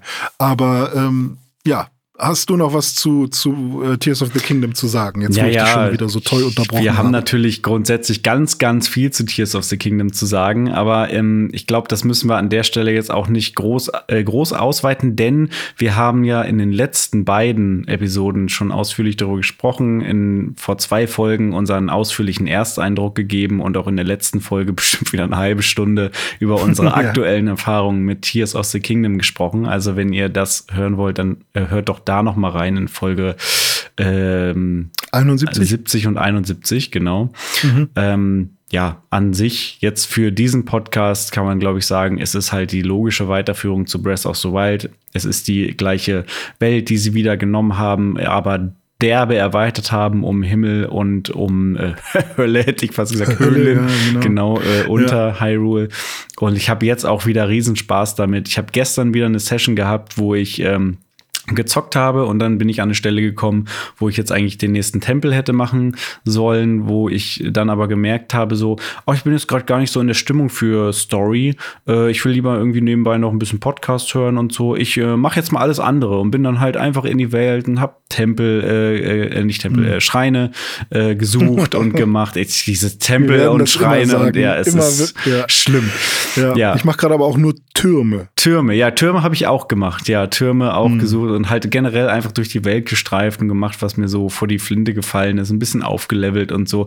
Und ich finde es so, mhm. also das ist für mich eigentlich der, der coolste Punkt an diesem Spiel. Zum einen, dass es mich so reinzieht, dass ich immer Bock habe, was zu machen und dass ich aber auch so viele Möglichkeiten habe, was zu machen. Wenn ich Bock auf Story habe, dann mache ich halt die äh, Tempel und schreibe die Story voran. Dann gibt es noch viele Nebenmissionen, ja. die man machen kann. Dann gibt es die ganzen Schreine, die man finden und machen kann, die immer so Mini-Rätsel sind. Und äh, es ist alles so portionierbar und man kann sich so wirklich sein eigenes Spiel irgendwie gestalten, wie man gerade drauf ist und wie man gerade Bock hat. Und das liebe ich an diesem Spiel und auch die Funktionalität der Switch, dass du es eben mal schnell irgendwie rausholen kannst aus dem Dock und dann spielst du irgendwie auf dem Sofa, während auf dem Fernseher irgendwas läuft. Oder du ja. nimmst es wie ich jetzt vielleicht mit in den Urlaub und spielst da weiter. Und du bist immer an der Stelle, wo du, du aufgehört hast. Du genau, speicherst zwar, aber du musst nicht ja. in irgendein doofes Menü oder so, sondern ach, das ist schon die, ach, ja. das ist ein Killer-Feature immer. Definitiv. Also und ich hoffe nicht, sehr, dass das bei den anderen großen Konsolen nicht so wäre. Ja. Aber trotzdem, sehr, sehr cool. Äh, wir müssen aufgrund der Zeit jetzt leider einmal äh, hier Schluss mhm. machen. Ich habe jetzt tierisch Bock auf jedes einzelne Zelda-Spiel, ehrlich oh, gesagt, ja. äh, wo wir drüber geredet haben. Und mal schauen, wo uns die Reise noch hinführt. Ähm, Dome, ich sage sehr vielen Dank und ich hoffe, du hast gerade einen fantastischen Urlaub. ähm, und ich hoffe auch, dass die Leute, die uns zugehört haben, ähm, auch diese ähm, jetzt langsam wärmeren Sommermonate nutzen, um sich zu erholen und ein bisschen Urlaub zu machen. Ja, vielen Dank, René. Äh, ich werde bestimmt gerade noch die Sonne genießen am Strand. Ähm, hat mir sehr, sehr viel Freude gemacht, heute mit dir über Zelda zu sprechen. Vielen Dank dafür.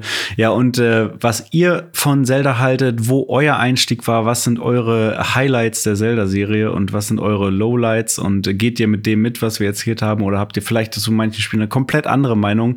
Ähm, schreibt uns gerne irgendwie Feedback auf Twitter und Instagram oder äh, eine E-Mail an newsdive.pixelbook.de. Ich freue freue mich über jedes Feedback und das können wir dann hier auch in der nächsten Folge wieder besprechen. Nächste Woche gibt es dann bestimmt auch wieder News.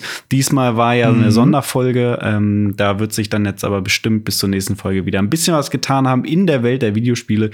Und da freue ich mich schon drauf, René, mit dir das dann wieder in einer Woche zu besprechen. Richtig. Und wenn ihr das gut fandet, dass wir mal äh, sowas gemacht haben, also zum Beispiel eine Timeline-Besprechung oder wir haben auch generell mal Lust gehabt, überhaupt die Geschichte von Videospielen, also die Story eines Videospiels zum Beispiel, wirklich mal äh, genauer unter die Lupe zu nehmen und die einfach mal nachzuerzählen und mal zu gucken, ah, was ist da eigentlich passiert. Wenn ihr da generell Bock drauf habt, dann gebt uns auch gerne Feedback. Ähm, dann können wir das auch noch mal ein bisschen öfter machen und ein paar äh, Deep Dives machen, anstatt dass wir nur über News sprechen. Ähm, denn ja, manchmal gibt es ja auch so Tage, wo die Newswelt nicht so ergiebig ist und dann kann man sich natürlich auch überlegen, ob man mal wieder einen Dive macht. So ist es. So, Dome, dann wünsche ich dir erstmal ein fantastisches Wochenende, fantastischen Urlaub und wir sehen uns nächste Woche. Bis dahin, macht's gut. Bis dann, ciao.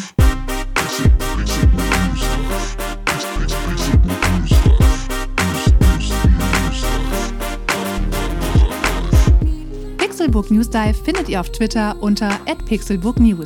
Wir freuen uns auf euer Feedback und positive Rezensionen. Mails schreibt ihr an newsdive@pixelbook.de und wenn ihr die Jungs direkt erreichen wollt, nutzt @dizzyweird oder @dominik Eulmann auf den sozialen Plattformen.